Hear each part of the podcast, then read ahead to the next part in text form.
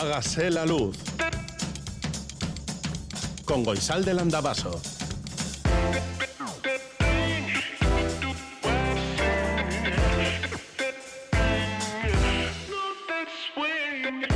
Kaixo, egunon guztioi goizeko zazpiak eta lau minutu dira Radio Euskadi en Saude hasta las 8 de la mañana. Aquí estaremos, compartiremos contigo estos minutos de radio en directo. Hágase la luz con Joseba Urruela, Asier Iriarte y Goizal de Landabaso. Tenemos intención de hacer la luz. No sé a qué hora va a amanecer hoy. Estábamos mirando, pero no, no he encontrado eh, alrededor de las 8, un poco más allá, un poco más acá, no sé. Bueno, si amanece a las 8, nos vamos, lo prometemos. Si no, también prometemos que nos vamos, porque a las 8 nos tenemos que marchar. 688-840-840 con el 0034 si escribes desde Iparralde, este es el WhatsApp de Radio Euskadi. Hágase la luz itv.eus es nuestro email y hemos elegido una canción para reconciliarnos con la primavera, que tengo yo un problemita con la primavera. A ver qué os parece esta canción.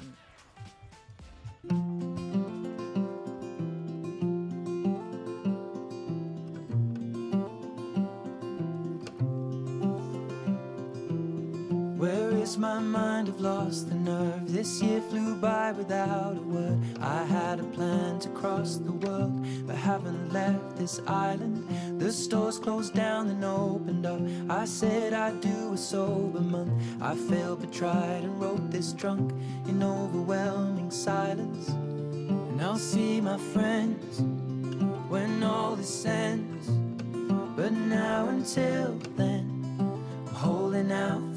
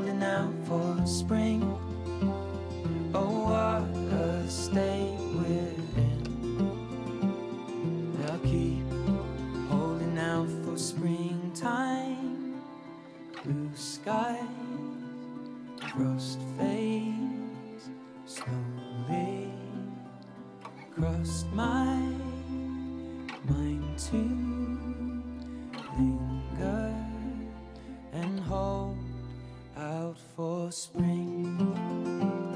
We can't let winter win. That's why I'm holding out for spring.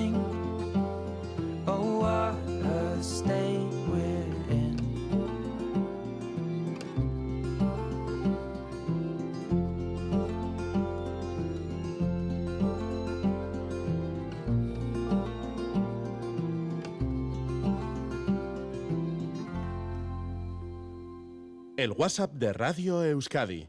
688-840-840. Hágase la luz.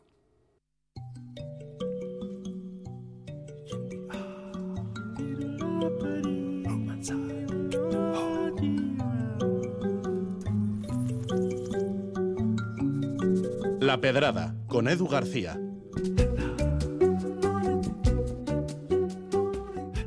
No sé si habéis caído en la cuenta de qué día es hoy. Eh, vale, sí, es sábado, eso ya lo sé, pero ¿qué hace este sábado especial dentro del listado de sábados del calendario anual?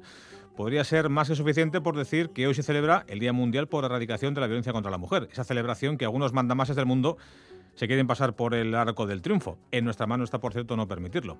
Podría ser especial este sábado por ver el jolgorio, la algarabilla y el alboroque en homenaje a San Mercurio de Capadocia o por la onomástica de Mauno Koivisto, un político finlandés que habría llegado hoy a su centenario, pero no.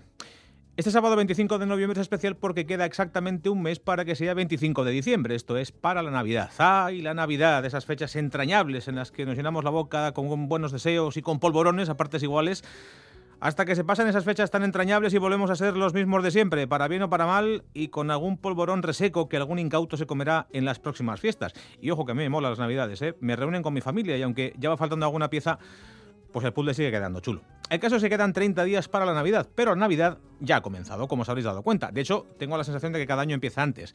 La Navidad comercial, quiero decir. Apenas guardamos las chancletas y las bermudas con el final del verano y ya empieza el bombardeo de anuncios televisivos y campañas publicitarias que nos empujan hacia el mes de diciembre. A ver, que seguro que conocéis de sobra las señales que nos advierten del nacimiento de Jesús nuestro Señor. Hace dos mil y pico años en Belén les bastó con una estrella, ahora la cosa es un pelín más compleja. Eh, por ejemplo, Sabemos que la Navidad está a la vuelta de la esquina porque nuestras ciudades y pueblos ya lucen la tradicional iluminación propia de estas tan entrañables fiestas, esas luces cuyo encendido se ha convertido poco menos que en un día festivo en sí mismo. Colorines, formas tan reconocibles como desubicadas, una luminaria con forma de copo de nieve en las calles de Cádiz, por ejemplo, esos enormes árboles plagados de bombillas con los que principalmente los alcaldes varones demuestran que la tienen más grande que el vecino. La factura de la luz, quiero decir. Este año la lucha de carneros la protagonizaban el de Badalona y el de Vigo, dos habituales, ¿eh? 40 metros contra 40 y medio. Pues les ha ganado el de Cartes en Cantabria con 65. En Endesa están frotándose las manos, oiga. Otro signo de que la Navidad está llamando a la puerta. Los anuncios de colonias y de perfumes. Algunos ya conocidos, otros totalmente nuevos, casi todos promocionados por una actriz famosa, una cantante famosa, una modelo famosa o sus equivalentes pero en masculino. Y todos con nombres muy sugerentes, Yador, La Vie Belle, Invictus, Black Opium o mi favorito, ese que se pronuncia como si estuviese estajada, Carolina Herrera. ¿Qué sucede? Pues que ponen tantos anuncios de estos y tan seguidos que uno ya no sabe cuál es cuál y lo peor, ya no sabes cuál es el que le gusta a tu pareja. El anuncio de la lotería, ya sin el calvo, para no ir al colectivo de los alopécicos. El del turrón que hace la chavalada volver a casa por Navidad. Antes venían de la mili, ahora creo que de algún Erasmus o algo así. Los containers de polvorones, de mazapanes, de panetones y de frutas escarchadas que te reciben a la puerta de los supermercados. Ah, bueno, y el correo de tu jefe que te pide confirmación para la cena de empresa, aunque de esto y eso ya hablamos la semana que viene. Total, que en 30 días estaremos al langostino, al huevo relleno, al besugo al horno y al cordero asado, al exceso y al despendole, vaya, aunque visto lo visto, el producto estrella de esta Navidad no van a ser ni los percebes ni las angulas. Es que lo estoy viendo ya, ¿eh? toda la familia en torno a la mesa, contemplando con asombro, admiración y casi devoción mariana la figura que va a presidir la cena de Nochebuena. Una botella de aceite de oliva.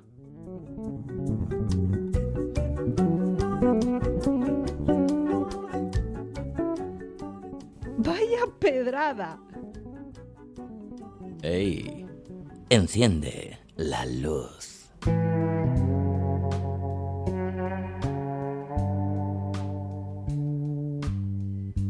Batzutan hor naizen ez dakit Munduak ies egiten dit La filosofía es la disciplina de las personas que ven más allá de lo que sucede, que buscan, que se preguntan constantemente cosas respecto a la vida, a la muerte, a todo lo que rodea nuestra existencia. Las personas que giran en torno a la filosofía se hacen preguntas constantemente y a veces encuentran algunas respuestas. Una de esas personas es Ekai Chapartegui, filósofo y profesor de filosofía de Euskal Herriko Unibertsitatea. Ekai Chapartegui, Kaixo Egunon. Kaixo Egunon, Goizalde. Bueno, ¿y hoy de qué quieres hablar? Bueno, hoy me gustaría hablar de la salud mental de la juventud.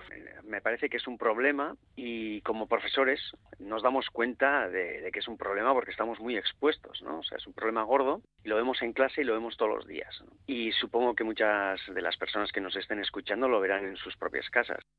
sí te puedo decir, eh, Goizalde, que entre el profesorado se está hablando mucho sobre este tema y es una preocupación que ya está instalada en la comunidad educativa. Y además creo que es bueno hablar sobre ello. Sí, la salud mental de la juventud es un tema que últimamente se escucha por muchas partes y no solo en público, también en privado. Sí, bueno, yo creo que va más. Por un lado, lo confirman los datos, ¿no? Pero los datos también hay que saber interpretarlos, porque dicen cosas raras. Las encuestas dicen, por ejemplo, que el 16% de la juventud dice tener algún problema mental con frecuencia. Hace cinco años era un 6%. Y eso es raro porque es un incremento muy rápido del 6 al 16 solo en cinco años y, eso no puede ser. Otra encuesta que, he visto es eh, realizada por la Fundación Matía, que afirma que en los últimos seis años el número de personas que dicen experimentar problemas relacionados con la salud mental ha subido del 29% al 59%, es decir, un incremento de 30 puntos en seis años. O sea, me parece que, que aunque vaya para arriba, eh, esos datos es como demasiado. ¿no? ¿Y cómo lo explican? No sé si dan alguna explicación desde la Fundación Matía. La, explicación más típica, la que se comenta es que, bueno, pues eh, la pandemia, ¿no? Ha sido un factor de que crezca tan rápido, pero, pero no creo que sea que eso lo explique todo. Otra razón es que, bueno, pues igual ahora se está diagnosticando más porque se está diagnosticando mejor, ¿no? Como hay menos tabús y menos estigma, eh, la gente se acerca más y eso puede ser también que esté saliendo cosas que antes se tapaban, ¿no? Pero también se comenta otro factor que quizá es un poquito más eh, inquietante, que es que en los últimos cinco años han proliferado en Internet un montón de sitios, eh, un montón de páginas web que te hacen un diagnóstico psicológico. Y yo creo que seguramente muchos de esos jóvenes que en las encuestas responden que tienen problemas psicológicos o que tienen alguna enfermedad mental es porque se han autodiagnosticado en alguno de esos sitios. Y eso es muy peligroso, claro, porque no es un diagnóstico profesional. ¿Y entonces por qué lo hacen? Bueno, pues seguramente, bueno, lo que se dice es que lo hacen porque, bueno, pues es gratis, es accesible, está ahí. Entras a una de esas aplicaciones y en cinco minutos respondes a todas las preguntas y te haces un autodiagnóstico, ¿no? Es rápido y es gratis. Y que sea barato es importante porque más del 40% de esa juventud que dice que tienen problemas mentales, ¿no? más del 40 dice que no tiene recursos para pagarse un psicólogo. Es decir, que cuantos más pobres, pues más se autodiagnostican en la red, ¿no? Es un disparate, pero indica cómo está nuestro sistema de salud también. Bueno, es una pasada, ¿no? Pues sí, que tengan que recurrir a, autodiagnosticarse en vez de hacer un diagnóstico profesional, pues ya, bueno, pues es bastante triste, ¿no? Luego también puede haber otro factor, que este es el que se comenta también entre el profesorado, que yo no entiendo bien, porque tampoco soy psicólogo, pero dicen como que como que está de moda, entre comillas de moda, ¿eh? padecer alguna enfermedad mental, ¿no? Como que te da como cierto estatus, ¿no?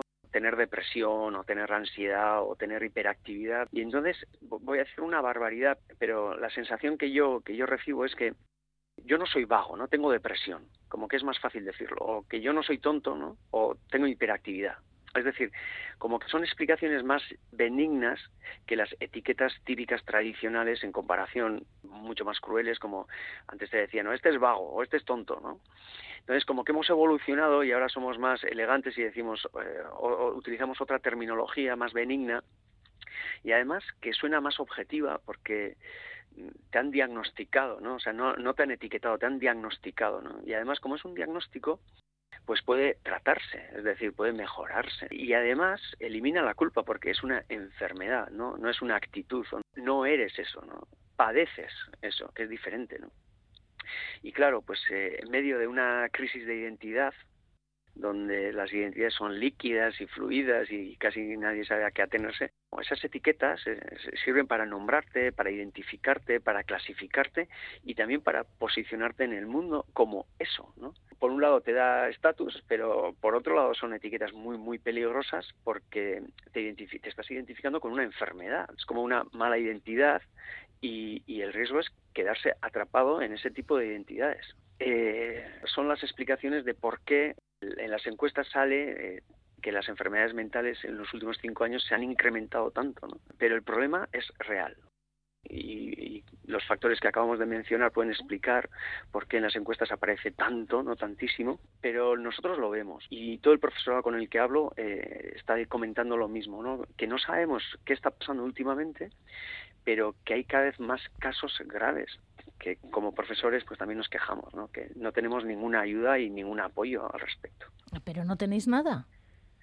Nada, Goisalde. Y claro, eh, metemos la pata mucho porque o no nos damos cuenta hasta que es demasiado tarde, o no somos suficientemente empáticos o sensibles, o no utilizamos los ejemplos adecuados o el lenguaje adecuado, ¿no? Porque muchas veces estamos dando clase a ciegas, sin saber lo que tenemos enfrente, ¿no? Y sin ninguna formación específica, ¿no?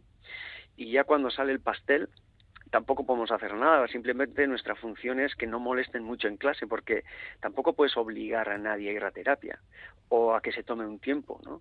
No le puedes decir, no vengas, no estás en condiciones, ¿no? Y tampoco somos eh, psicólogos, tampoco podemos hacer un diagnóstico, ¿no?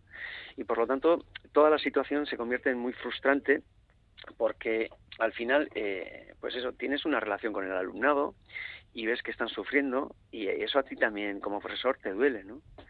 Y, por ejemplo, en los, en los institutos ya sé que están aplicando protocolos antisuicidios, pero también sé que está costando mucho aplicarlos. Es decir, se están haciendo cosas, pero es muy insuficiente. Y después de la pandemia es como, como una avalancha ¿no? que se nos ha caído encima a todos y, nos ha pillado.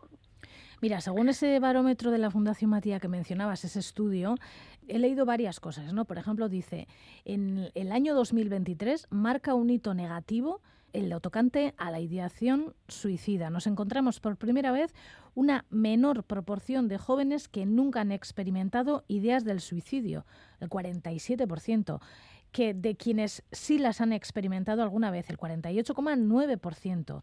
Y luego dice, desgregando la ideación suicida por frecuencia, vemos que uno de cada cuatro jóvenes ha experimentado alguna vez ideas suicidas, que esto es más o menos el 23,8%, un 11,3% piensa en el suicidio con cierta frecuencia, y el 13,8% con mucha frecuencia o continuamente.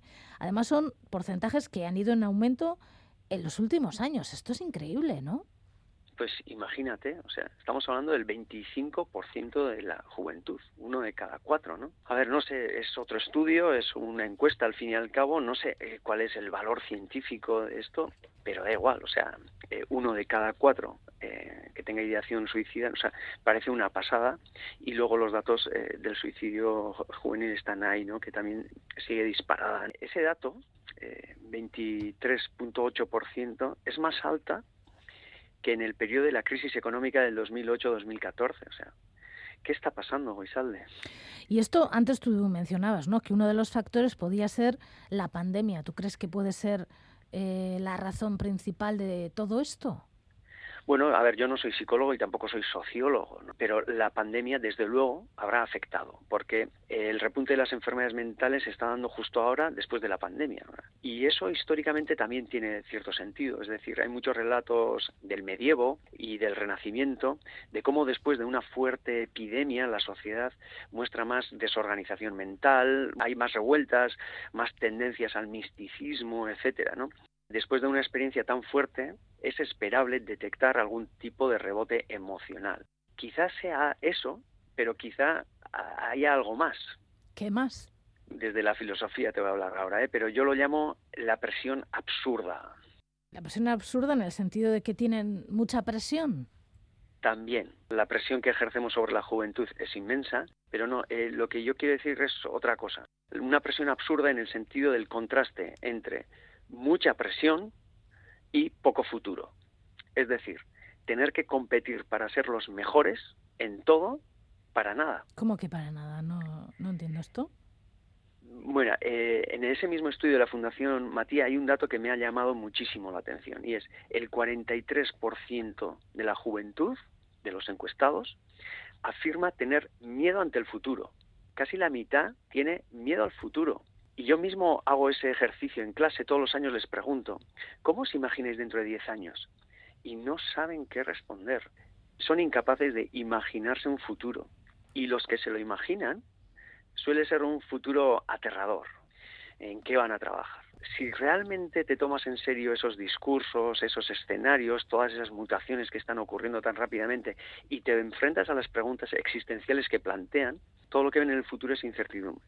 Pero por otro lado, al mismo tiempo, la presión competitiva que viven es implacable, o sea, no se reparten ni los apuntes entre ellos, ¿no? Porque tienen que ser los mejores. Por lo tanto, ese yo ideal al que les sometemos tiene que salir a la calle a comerse el mundo, tienen que ser los mejores estudiantes, los mejores hijos, los mejores amigos, los mejores amantes, los mejores deportistas, los más atractivos, los más solidarios, o sea, tienen un montón de presiones por todos los sitios, un montón de demandas que les generan ansiedad y cuando no lo logran es simplemente eh, porque han suspendido un examen, digamos, ¿no?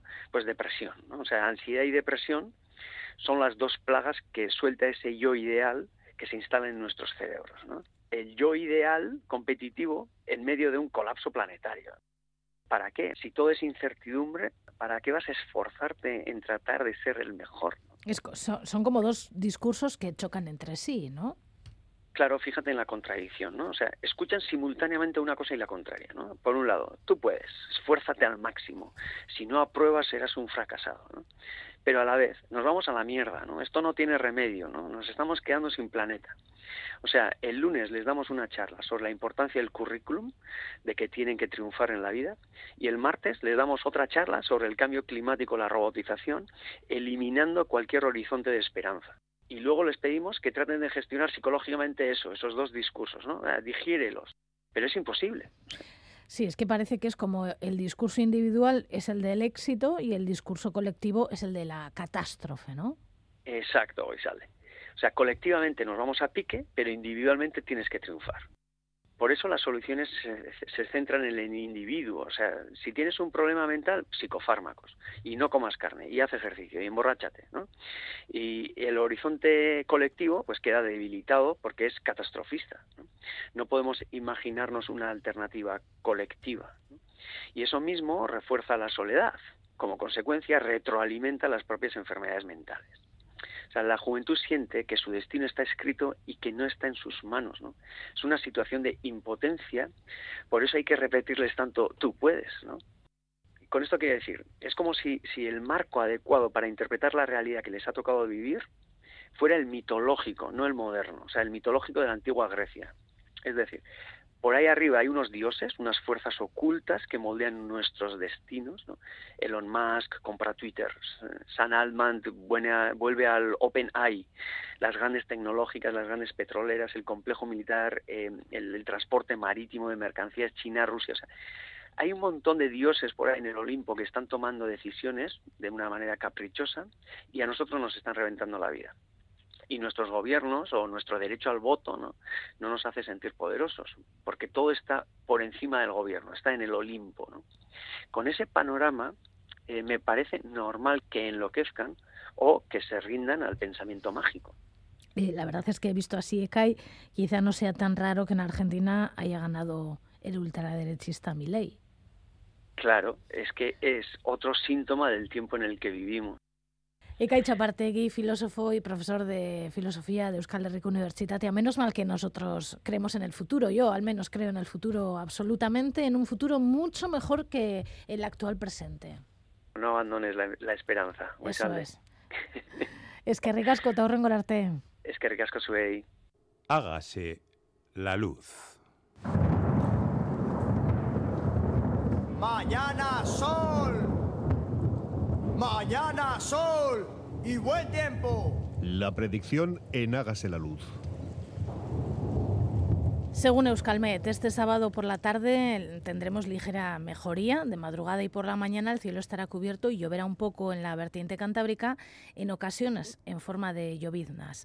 Por la tarde la lluvia remitirá con apertura paulatina de claros. En la vertiente mediterránea el ambiente será soleado desde las horas centrales. Soplará el viento del este y del noreste. Las temperaturas máximas se situarán entre los 10 y los 14 grados.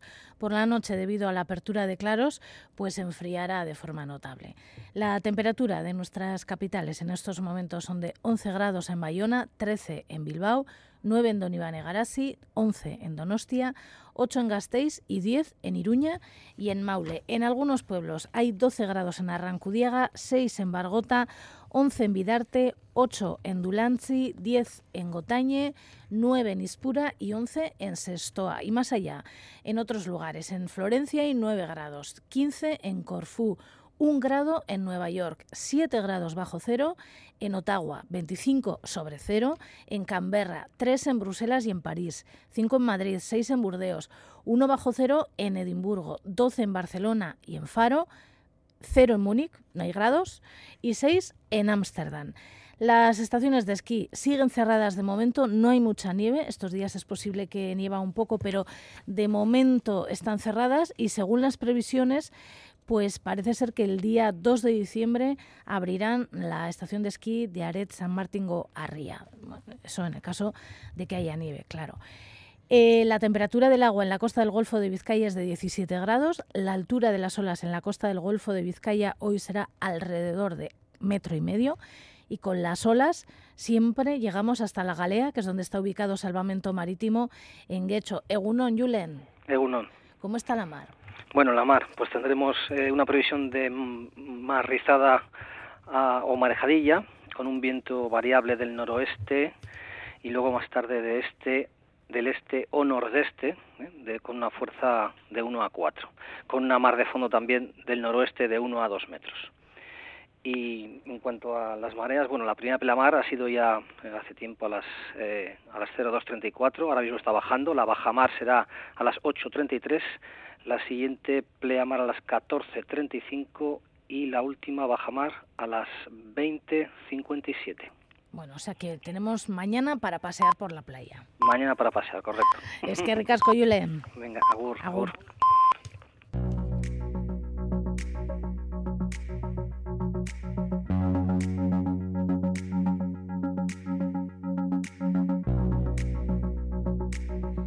Pantaiek ikustezin bihurtzen dutena. Así titula Berría una de sus noticias hoy, día 25 de noviembre, Día Internacional para la Eliminación de la Violencia contra las Mujeres. Hablan con la profesora de Euskal Herriko Unibertsitatea, María Dosil, que dice... Eremu publikoa indarkeriaz josita dago. Emakumen gorputzak hipersexualizatzen ditu eta objeto huts gisa tratatzen. Horrek areagotu egiten du neska gazteen neraben eta emakumen aurkako indarkeria. En la portada del diario Noticias de Guipúzcoa, una mujer nos da la espalda y bajo la fotografía titulan Exiliada por la violencia machista y explican que una mujer de 28 años está refugiada en un centro de Guipúzcoa tras pasar tres años de infierno con un maltratador. En de ella hablan con la directora de Macunde, Miren Elgarresta, que dice, como sociedad no podemos permitir que se banalice la violencia. Hemos mirado el mapa del machismo en la página de Berría, que suelen actualizar constantemente, y cuenta que en lo que va de 2023 han asesinado a cinco mujeres en Euskal Herria, dos en Navarra, una en Vizcaya, otra en Guipúzcoa y otra en Araba. Y en The Conversation, la profesora de la Universidad de Deusto, Ainhoa Izaguirre Choperena, ha escrito un, un artículo que ha titulado ¿Qué es la violencia vicaria y cómo se puede detectar? Bueno, es un largo artículo y entre los datos que da y lo que escribe dice, es un mito dentro de la violencia machista que la conducta violenta del agresor no es un riesgo para sus hijos e hijas. Más concretamente, pueden sufrir victimización directa cuando reciben la violencia o victimización indirecta cuando son testigos de la violencia que es ejercida hacia sus madres o incluso cuando son manipulados por parte del agresor con el objetivo de posicionarlos en contra de la progenitora. En contexto, escribe la escritora, filósofa y antropóloga nacida en Marruecos, Karima Siali, un artículo de opinión muy, muy interesante que ha titulado Nosotras bajo el fuego y comienza, Nosotras, ¿qué somos bajo el fuego que cae del cielo? El recuento de nuestros cuerpos es una lista aparte, es una pérdida doble. Perdemos es perder la posibilidad de seguir existiendo. Perdernos es amputar el futuro, al igual que perder la infancia es matar el presente en edad de crecimiento. Sin nosotras, la nación, el pueblo, la comunidad, el grupo está abocada a la muerte por inanición. Nosotras que siempre hemos sido tierra en las metáforas sagradas, nos convertimos en un campo de muerte dentro del vasto terreno de violencia que nos rodea y aparece eh, junto al artículo una imagen de mujeres que protestan contra la masacre de Gaza. La portada de The New Yorker, cambiando de tema radicalmente, eh, es una portada muy significativa que me ha llamado muchísimo la atención. Es una ilustración de Chris Ware, lo ha titulado Cosecha, y la imagen recoge una comida familiar de estas habituales, alrededor hay una docena de personas alrededor de la mesa, y cada una de ellas está imbuida en su teléfono móvil. Es decir, comparten mesa, pero no comparten comunicación, que es algo que últimamente ocurre mucho. Bueno, interesante la ilustración de, New York.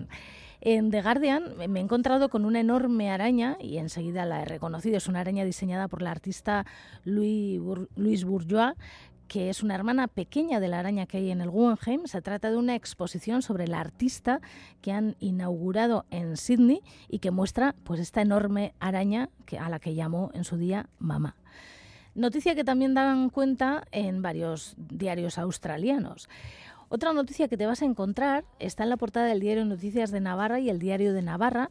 Es una noticia sobre la muerte por apuñalamiento de un hombre de Tudela en un olivar de la zona, un hombre de 68 años que había salido a pasear y al no volver lo denunciaron y encontraron su cadáver, como decimos, en un olivar en los alrededores de Tudela.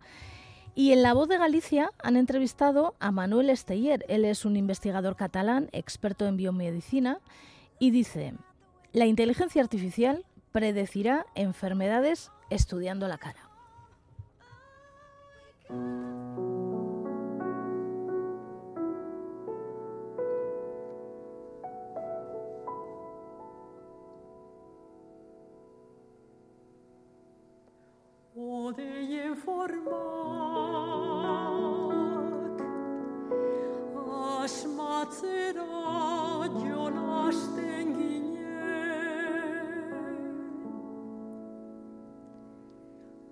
elefante ak ikusten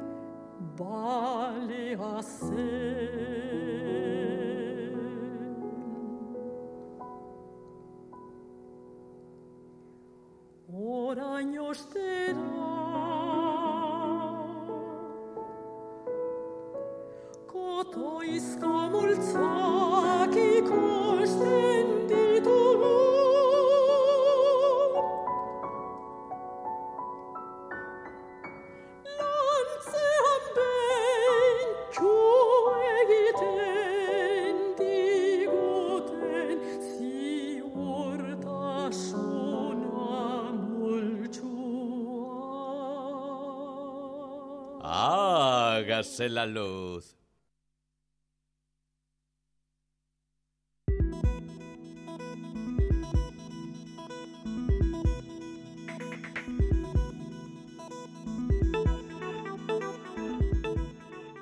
Según el Pacto Verde Europeo, para 2030 las emisiones de gas invernadero deberán reducirse un 55% para lograr que en 2050 Europa sea climáticamente neutral. Y para ello son muchos los ámbitos que deben adaptarse a las cada vez menores emisiones. En el sector de la pesca también deben hacerlo. ¿Será posible que la flota vasca pueda reducir sus emisiones de gases invernadero a cero? Y si esto es posible, ¿qué es lo que hay que hacer? Gorka Goiña es coordinador del área de tecnologías pesqueras sostenibles de ASTI y con él vamos a hablar en los próximos minutos. Gorka Gaviña, Egunon. Egunon, bye, Goizalde. ¿Será posible llegar a cero emisiones para 2050? Bueno, a cero emisiones para 2050 hay que llegar a la neutralidad climática. Lo que significa es que las emisiones que emitamos también las podemos recuperar y haya un balance neto de, de neutralidad, de carbono, no, carbono neutro. Es decir, que podamos ser capaces de absorber lo que estamos emitiendo. ¿Y eso será posible? En eso estamos.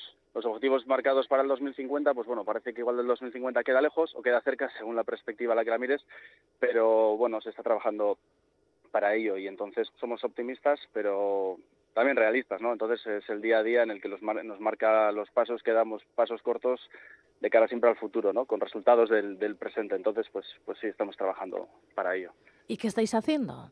Tenemos una, una línea, llevamos ya 15 años trabajando en, en lo que es descarbonización y eficiencia energética en, los barcos de pesca, ¿no? tanto de, de, bajura como de altura. Entonces hemos llevado a cabo bastantes proyectos muy aplicados donde hemos probado cosas en, a bordo de, de buques y hemos podido ver pues bueno qué estrategias pueden ser más más óptimas de cara a un ahorro de combustible no entonces a día de hoy también llevamos a cabo ya ha cambiado un poco el paradigma ahora estamos ya en una fase de transición, con lo cual estamos llevando a cabo proyectos en los que medimos los, lo que es la actividad de los buques, los patrones operativos, consumos, de cara a una posible reconversión, pues en el caso de, de los buques pequeñitos, de los más pequeñitos, de los que llamamos de escala pequeña o de menos de 12, 14 metros, pues, pues ver si podemos electrificarlos y hemos hecho auditorías energéticas y hacemos, la verdad es que bastantes cosas, ¿no? Pero llevamos ya una, una trayectoria en, en ello. ¿Estos barcos pequeños podrán ser eléctricos y podrá funcionar? Eh, estamos en, lo que nosotros estamos en ello. Lo que nosotros eh, y nosotras sí que vemos imprescindible es medir, medir y saber y comprender cuáles son las exigencias energéticas de este tipo de buques. Por ejemplo, los pequeños si vamos a electrificar para que puedan seguir cumpliendo con sus operativas habituales sin ningún tipo de riesgo en cuanto a autonomías y, y posibles eh, demandas puntuales de energía y tal, ¿no? Entonces, Sí que es verdad que bueno ya tenemos aquí un caso en el que estuvimos trabajando que es un barco algo mayor y bueno es el barco de la Escuela Náutica de, de Pasaya de Blas de Lezo, pues el, el Orce en el que bueno colaboramos con otro consorcio de empresas en las que las lideró otra empresa, en GTAM en este caso, en la electrificación de, un buque, ¿no? Entonces intentamos aprender de eso para ver si podemos aplicarlo a nuestra flota. A día de hoy hay barcos ya eléctricos pequeños, pero bueno los tenemos en, en Noruega, los tenemos ahí arriba y y bueno, también tenemos contacto con ellos y intentamos eh, aprender para, para, ver si se puede aplicar en nuestra realidad, que es, que es nuestra costa y nuestra flota. Esa flota, la noruega o la de las costas más nórdicas de, de Europa, ¿es un ejemplo a seguir?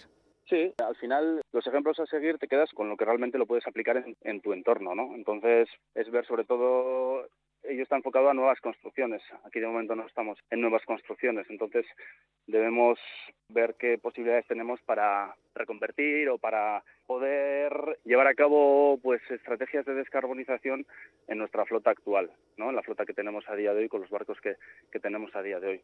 ¿Y esto qué va a ser? ¿Una estrategia conjunta o cada barco necesita su estrategia personalizada?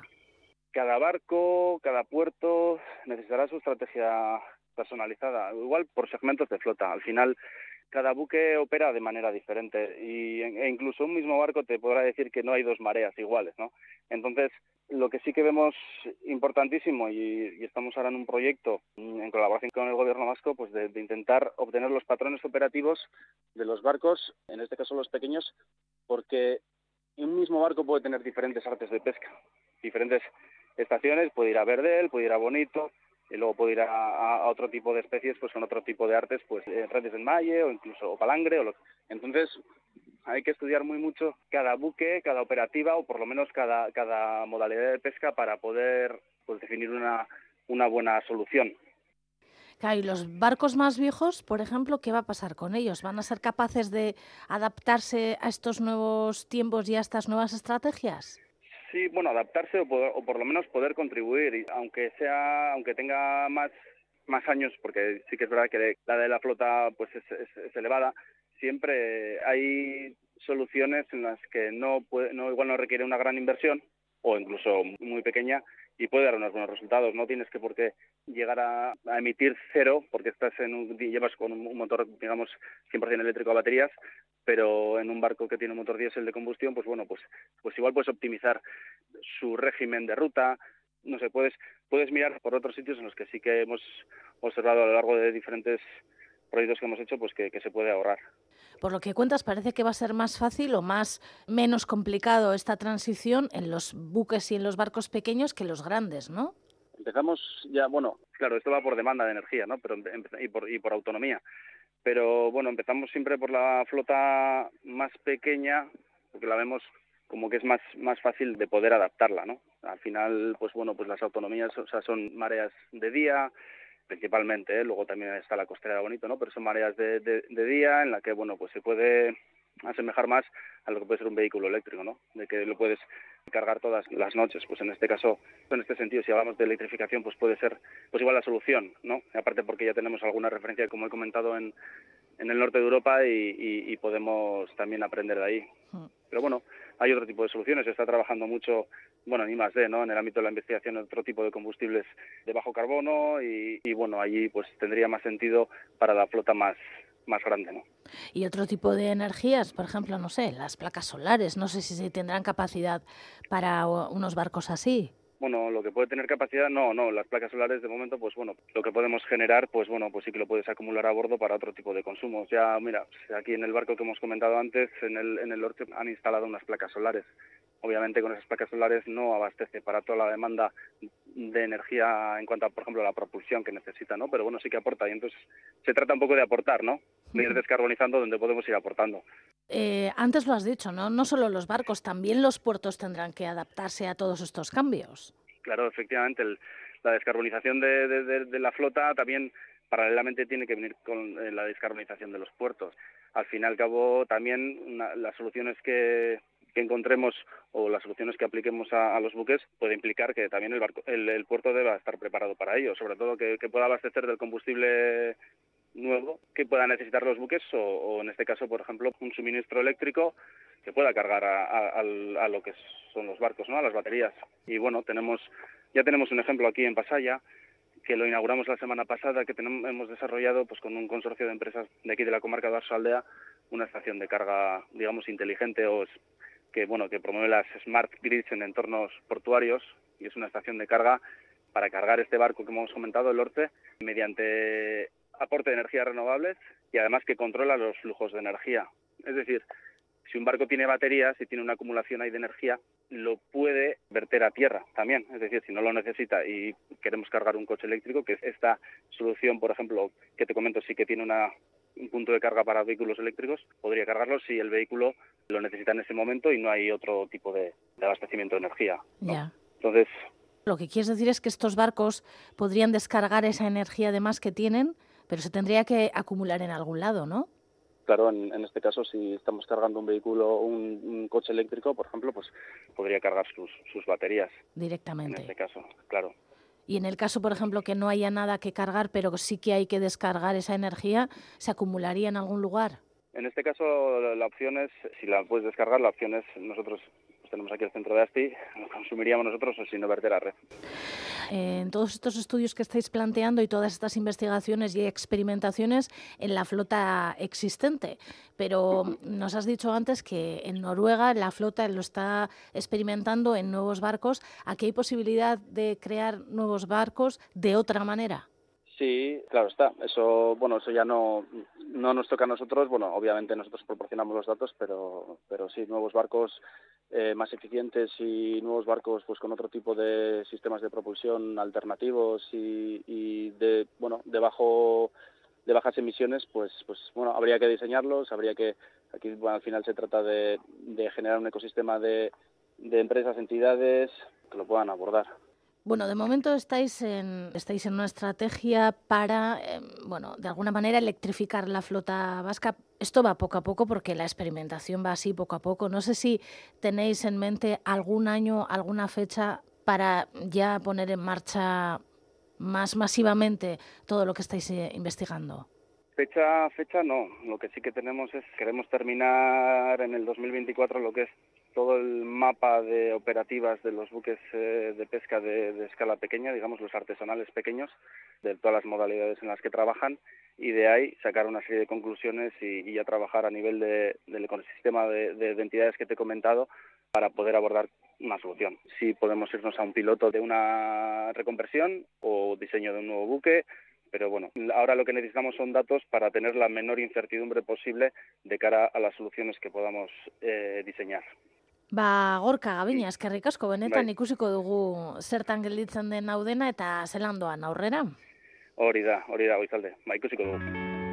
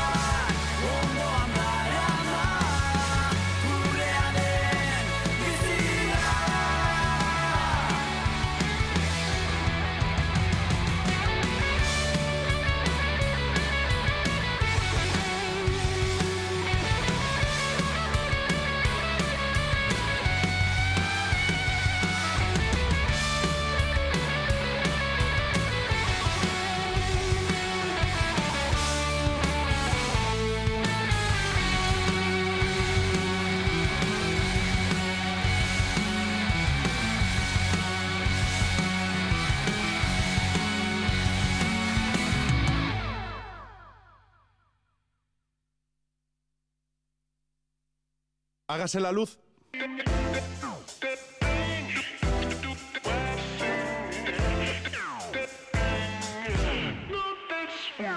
Nos preguntan en el 688-840-840 cómo se llama este grupo que estaba sonando. Mockers, de la zona de Durango, de Durangaldea, un grupo que, bueno, ya no son tan jóvenes, pero aquí Joseba Urruela, nuestro técnico que les ha conocido muy jóvenes, pues dice que ya apuntaban maneras entonces y que todavía siguen apuntando maneras como hemos escuchado en esta canción. Tal vez, tal vez, si alguien se acerca a la feria de Durango, tal vez aparezcan por allí los mockers y tengan algún disco, algún EP de estos cortos o bueno, o puedan simplemente escucharles en Aochenea, que ya sabéis que en breve llega la feria de Durango del libro y del disco en Durango y que habrá, entre otras cosas, conciertos en directo, una gran y buena oportunidad para conocer qué es lo que se está haciendo por allí. Y nada, que por allí y por aquí pues empieza a amanecer. Nos han mandado una foto también en el 688-840-840 de la zona de Bastán que comienza a amanecer. Ya sabes que siempre comienza a amanecer en el este y viene hacia el oeste. Bueno, pues nada, que digo viene porque nosotros físicamente estamos aquí en Bilbao, aunque espiritualmente estamos en todos los lados. A las 8 de la mañana llegará a Itziber Bilbao con toda la información. Ella tomará el relevo de la información y algo de música aquí en el estudio 1 de Radio Euskadi en rigurosísimo directo. Nosotras volveremos mañana, eso de las 7 y 5 de la mañana, más o menos. Bazterretik ibili eta zaindu maite. Agur. Zeinen pozgarria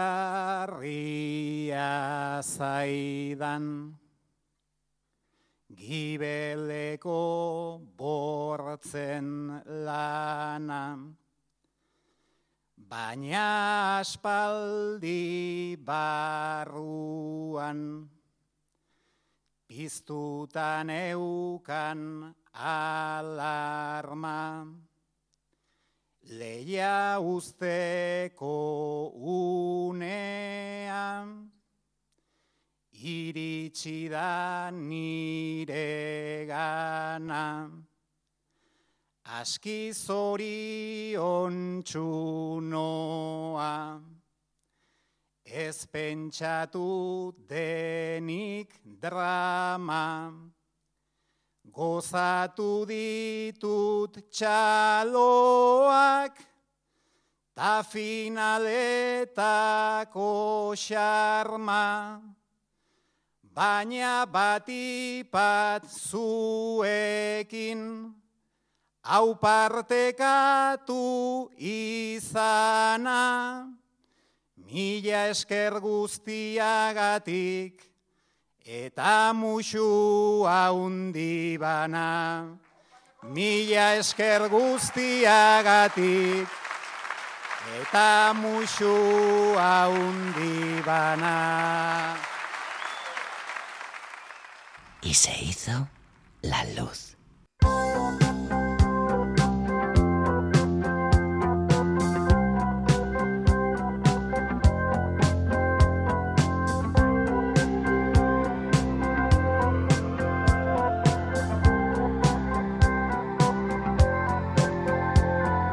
Mister Tamburino, non ho voglia di scherzare, rimettiamoci la maglia, i tempi stanno per cambiare.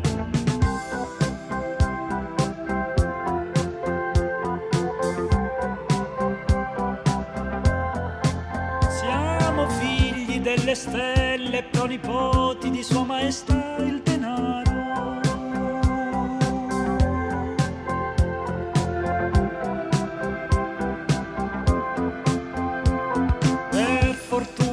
mio razzismo non mi fa guardare quei programmi demenziali con tribune elettorali.